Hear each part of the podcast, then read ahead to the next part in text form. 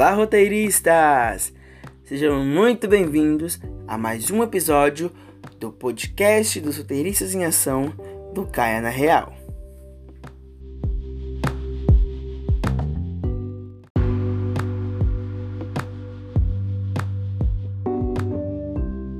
Bom, nessa aula falaremos sobre procrastinação. Vocês sabem o que é procrastinar? Ou por que nós fazemos isso? Por que de fazermos isso? Bom, sente no seu sofá, na sua cadeira, sente em cima da mesa. Brincadeira, não sente, porque senão a mamãe briga. Sinta na sua cama, pegue o bloco de notas, uh, o caderno, seja lá o que for, papel higiênico, também papel toalha. E sente que eu vou explicar para todos vocês e depois tudo fará sentido, ok? Vamos lá!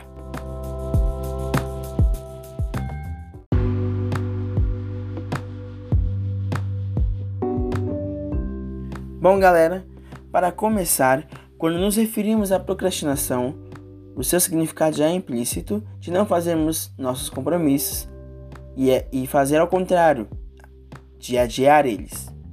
O maior problema é essa procrastinação excessiva virar um hábito e, consequentemente, um problema na sua rotina e na nossa rotina. Na verdade mesmo, fazemos isso por resultados.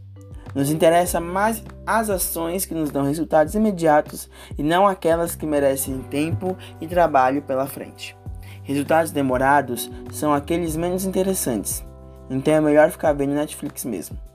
É, e muito mais fácil.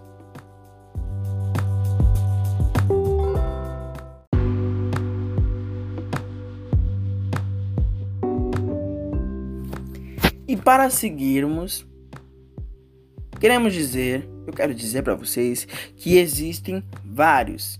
Eu disse vários, vou repetir mais uma vez, vários, pela última vez, vários motivos que podem nos levar à procrastinação. Um caso comum que resulta na protelação são aquelas obrigações que existem uma responsabilidade maior para serem realizadas. Geralmente, ficamos aguardando uma ocasião ideal, que nunca chegue, para que tenhamos todas as condições necessárias para desempenhar um bom papel. A preguiça, vamos ser realistas, também gera muita procrastinação. Você está lá bem tranquilo em sua zona de conforto e acha que esse não é o momento de fazer determinada atividade. É. Qualquer atividade que exige esforço, a preguiça vem tomar conta. Porque a preguiça é assim. É, é mais fácil você ficar sem fazer nada. Que pra ela é mais satisfeito ver você fazer nada do que você fazer um monte de coisas.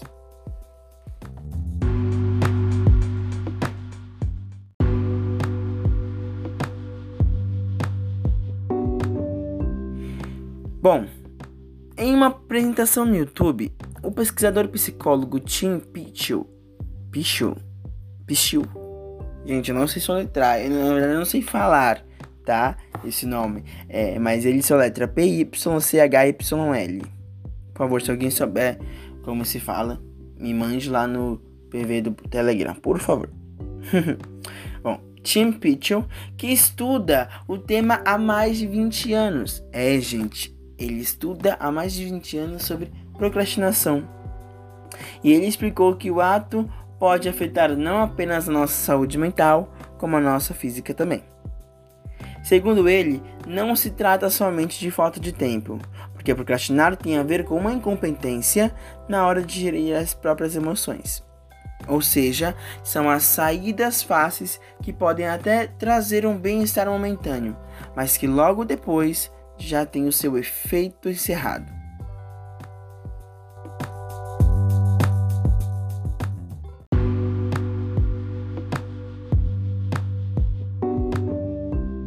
Bom, roteiristas, estou aqui pensando. Chegou a hora de dizer para vocês que nós temos dicas muito importantes para que todos nós possamos parar de procrastinar. E por favor, sem preguiça de ouvir, hein? Bom, vamos lá. Primeiro tópico Identifique um padrão, galera. O primeiro passo é tentar identificar um padrão. Procure analisar o que faz você procrastinar.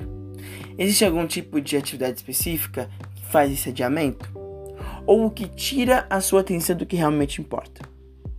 É bom, deixa eu ver o que tira hum, a atenção do que realmente importa. Hum, não sei dizer agora, galera. Mas eu acho que se eu não focar em uma, em uma determinada atividade que me foi concebida ou que me foi dada, eu procrastino muito rápido. Eu tenho que focar. Ao se fazer essas perguntas, é possível analisar o modo de agir e assim buscar criar novos métodos que evitem esse comportamento nocivo.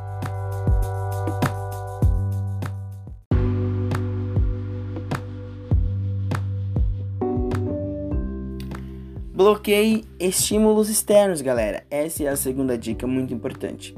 Quem já tem uma dificuldade maior para conseguir se concentrar, qualquer atração externa vai prejudicar ainda mais essa busca pelo foco.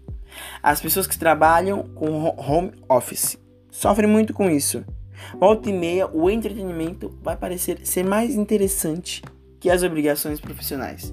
Uma boa saída é criar um cronograma que emite uma jornada tradicional com uma carga mínima de trabalho diário e horas de intervalo de descanso. Porque, galera, convenhamos, se você fazer um trabalho, você não vai fazer o trabalho sem descansar, sem ter um intervalo, né? Tem que ter pausas, galera, para que você não se sinta cansado e assim você acha que é, você não é capaz de fazer uma atividade e acaba procrastinando novamente.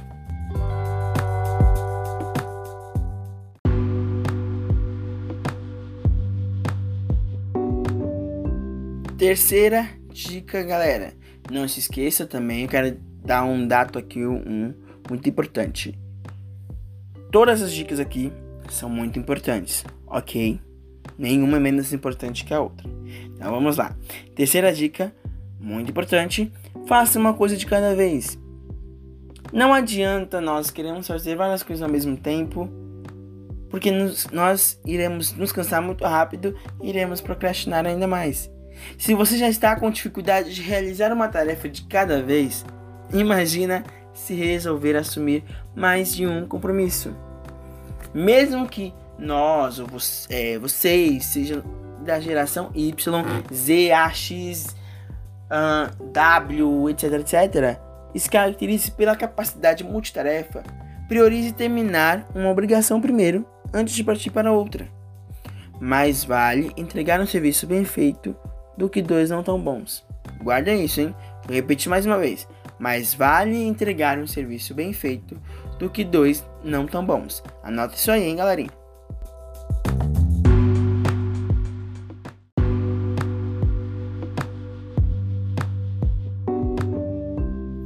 Vamos para a quarta dica. Divida a tarefa em passos. Outra boa maneira de evitar a procrastinação e transformar suas responsabilidades em afazeres um pouco mais fáceis ao nosso olhar é dividi-lo em diferentes partes. Pega essa dica, hein? Assim você pode conquistar pequenos objetivos que vão trazer motivação para concluir com perfeição o compromisso em sua totalidade. Tô falando em pausas, né, galera?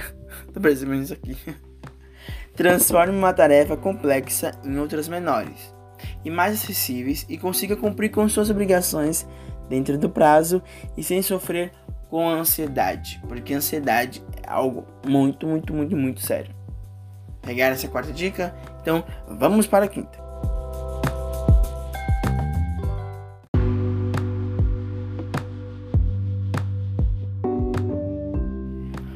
Vamos para a última dica, galera. Quinta dica muito importante. Outro gato também, se vocês quiserem procurar mais dicas, tem, é, é, tem muitas dicas também na internet. Entra no nosso querido pai, o Google, e lá terá a solução, ou como gosto de dizer, terá as outras dicas de como podemos evitar a procrastinação. Bom, quinta e última dica, não, mas não menos importante, controle antes que se torne um hábito. Como já foi dito, adiar uma atividade uma ou duas vezes quando o prazo é bem extenso não é um grande problema. A questão começa a ficar séria quando o que era algo eventual e corriqueiro vira hábito. Por isso, tente ao máximo controlar, controlar essa prática antes que ela vire rotina, para que possamos não se tornar nocivo nem a mim nem a você.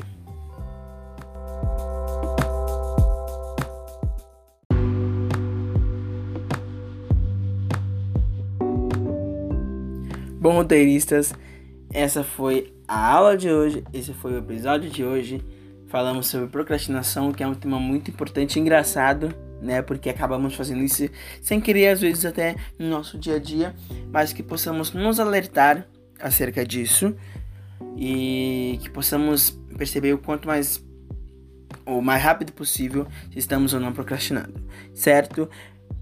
Compartilhe com seus amigos uh, sobre a procrastinação, com sua família, para que todos nós possamos estar atentos o mais rápido possível, ok? Compartilhe, nos vemos em breve no próximo episódio. Estamos chegando à reta final, então desde já quero agradecer a vocês e o grupo do podcast. Quero agradecer vocês também por estar ouvindo a gente é, e compartilhando, certo? Então, fique com Deus, galera. Muitos beijos, se cuidem. Hashtag usem máscaras, ok? Falou, galera. Beijão para todos vocês.